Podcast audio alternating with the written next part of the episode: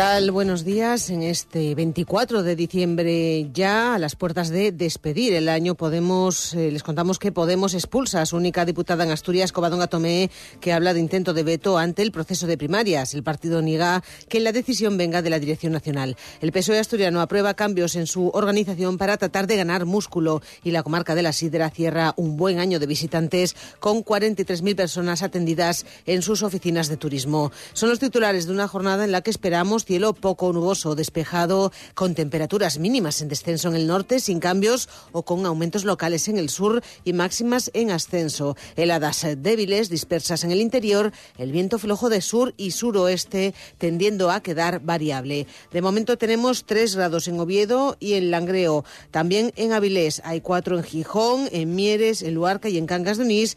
5, 5 grados marca el termómetro en Llanes a estas horas. Son las 8 y 51 minutos de la mañana.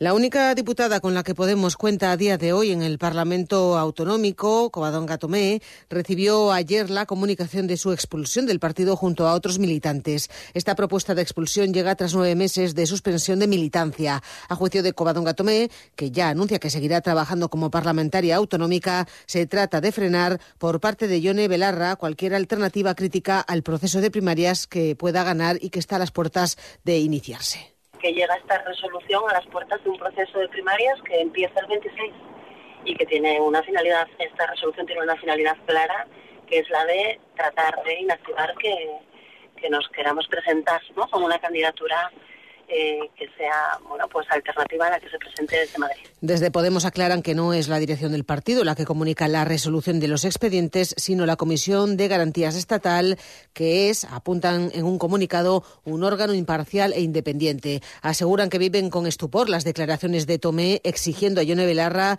y también a Irene Montero una rectificación y su intento interesado, señalan, de vincular las sanciones al proceso de primarias. Los expedientes, cuya resolución se ha comunicado, a los militantes fueron elevados el pasado mes de octubre, tras meses de infracciones recogidas documentalmente, cuando no existía previsión de realización de primarias, añade el comunicado.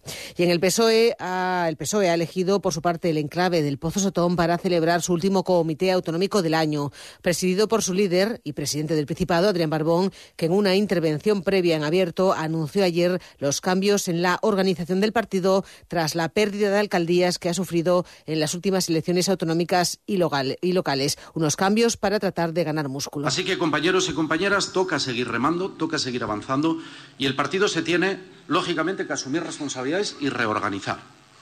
¿Reorganizar en qué sentido? En primer lugar, lo estamos viendo, algunas agrupaciones locales en las que, gobernando, hemos perdido la alcaldía o no gobernando, hemos profundizado en la, fisura, en la incapacidad de articular una alternativa de gobierno, los compañeros y compañeras han asumido responsabilidades, se han dado un paso atrás o mejor dicho, un paso al lado, porque siguen trabajando en el proyecto.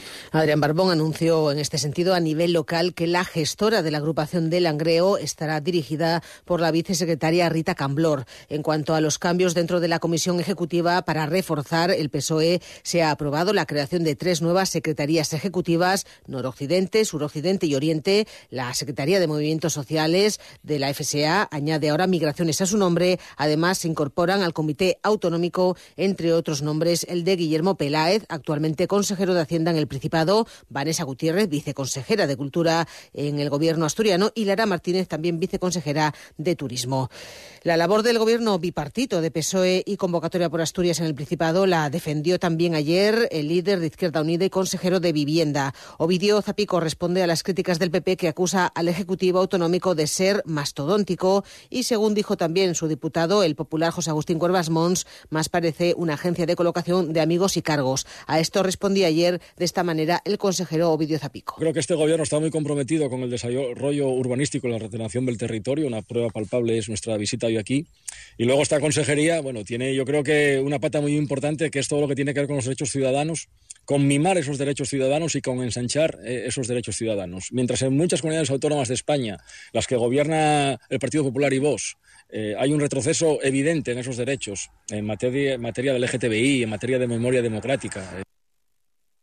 Zapeco visitaba ayer Villaviciosa para dar cuenta de los trabajos de la futura senda cicloturista y peatonal entre la Villa y el Puntal, que espera que esté finalizada en el primer semestre del año 2026. Y antes de continuar, un llamamiento urgente del Centro Comunitario de Sangre y Tejidos de Asturias a la ciudadanía para que acuda a donar lo antes posible para poder hacer frente a trasplantes de órganos y dar soporte al elevado número de pacientes ingresados que lo necesitan en estos días festivos. Es prioritario, las donaciones del grupo grupo de sangre cero positivo, el más escaso ahora mismo.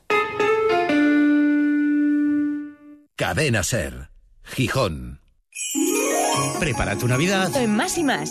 Por la compra de un centollo, te regalamos una botella de vino blanco verdejo mayor de Castilla, piña extra dulce madurada en planta a solo 1,59 euros el kilo. Más y Más. Os desea felices fiestas. Porque normal es solo el programa de tu lavadora. Y lo hemos aprendido gracias al feminismo, al antirracismo, al pensamiento poscolonial y a los movimientos en defensa de los derechos LGTBI, que es lo que nos ocupa. Las realidades menos contadas con Nerea Pérez de las Heras y Antonio Nuño. Pues ya lo sabéis casi todo sobre nosotros. Cada dos semanas, las voces que necesitan más altavoz. Una producción de Ser Podcast disponible en la aplicación y la web de Cadena Ser y en todas las plataformas.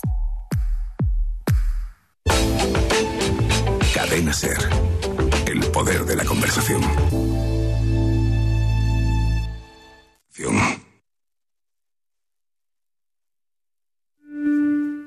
La comarca de la Sidra está de moda, al menos a tenor de los datos que maneja la mancomunidad integrada por Vimenes, Cabranes, Colunga, Nava, Sariego y Villaviciosa. A expensas del cierre del mes de diciembre, el responsable de promoción y desarrollo turístico, Miguel Naredo, señala que cerca de 43.000 personas fueron atendidas en las oficinas de turismo que gestiona el ente supramunicipal. Supone un incremento con respecto al año anterior de más de un 10%. Miguel Naredo, responsable del servicio. Este año esperamos los 43.000, las 43.000 personas atendidas en las oficinas de turismo. Esto quiere decir, además, que es una, es, es una parte de todo el volumen de personas que, ha estado circulando y visitando los seis municipios de, de la comarca de la Chira. Por lo tanto, es un buen indicador para tener claro que esas estimaciones que teníamos de, buena evolución se han materializado finalmente con datos ya firmes sobre el, resultado turístico del, 2023. Y el pasado miércoles llegó a su final en Oviedo la reunión anual de directores del Instituto Cervantes. Durante el acto tomó la palabra Carmen Gallac, comisionada para el PERTE de la nueva economía de la lengua. Alertó de la escasa presencia del español en los corpus que utiliza la programación en la inteligencia artificial y la digitalización. Solo el 10% de los datos está en español. A su juicio hace falta Falta, por tanto, invertir para revertir esta situación por la importancia del desarrollo tecnológico para la economía y la sociedad. Por tanto, la importancia de que las máquinas hablen español. Solo el 10% de los datos que que se utilizan en el ámbito de la inteligencia artificial lingüística que luego se mezclan con los datos estructurados numéricos y con las imágenes, por eso llamamos el mundo multimodal, solo el 10% son en español. Entonces, ahí tenemos que hacer muchísimo trabajo. En este sentido, también el responsable, el director eh, del Instituto Cervantes, Luis García Montero, alertaba de la importancia de las nuevas tecnologías, de las inteligencias artificiales, de la digitalización para mantener la, democracia en buen estado. Y el Principado ha adjudicado a la empresa Ramadal las obras de instalación de pantallas antirruido en la carretera AS 392 a su paso por Trasona, en Corbera. Por un importe de 400.000 400 euros, los trabajos tienen un plazo de ejecución de seis meses. Las nuevas estructuras tendrán una altura de cuatro meses, de cuatro metros, perdón, y se instalarán en los puntos kilométricos 1,5 y 1,7 de la carretera con la intención de reducir de forma notable el nivel acústico en las zonas residenciales que están colindantes al vial y que a partir de este último punto kilométrico pasan a depender, según recuerdan desde el Principado, en este caso, de la red de carreteras del Estado. Pues así llega llegamos casi a las eh, dos y media, a las nueve de la mañana, queremos decir, en este día 24 de diciembre, como decíamos, a las puertas del fin de año, en una jornada en la que les recordamos que nos acompañará ese cielo poco nuboso despejado con unas temperaturas mínimas que van a ir en descenso en el norte, se van a mantener sin grandes cambios en la zona del sur. Como decimos, llegamos a las nueve, les dejamos ya con la información nacional e internacional.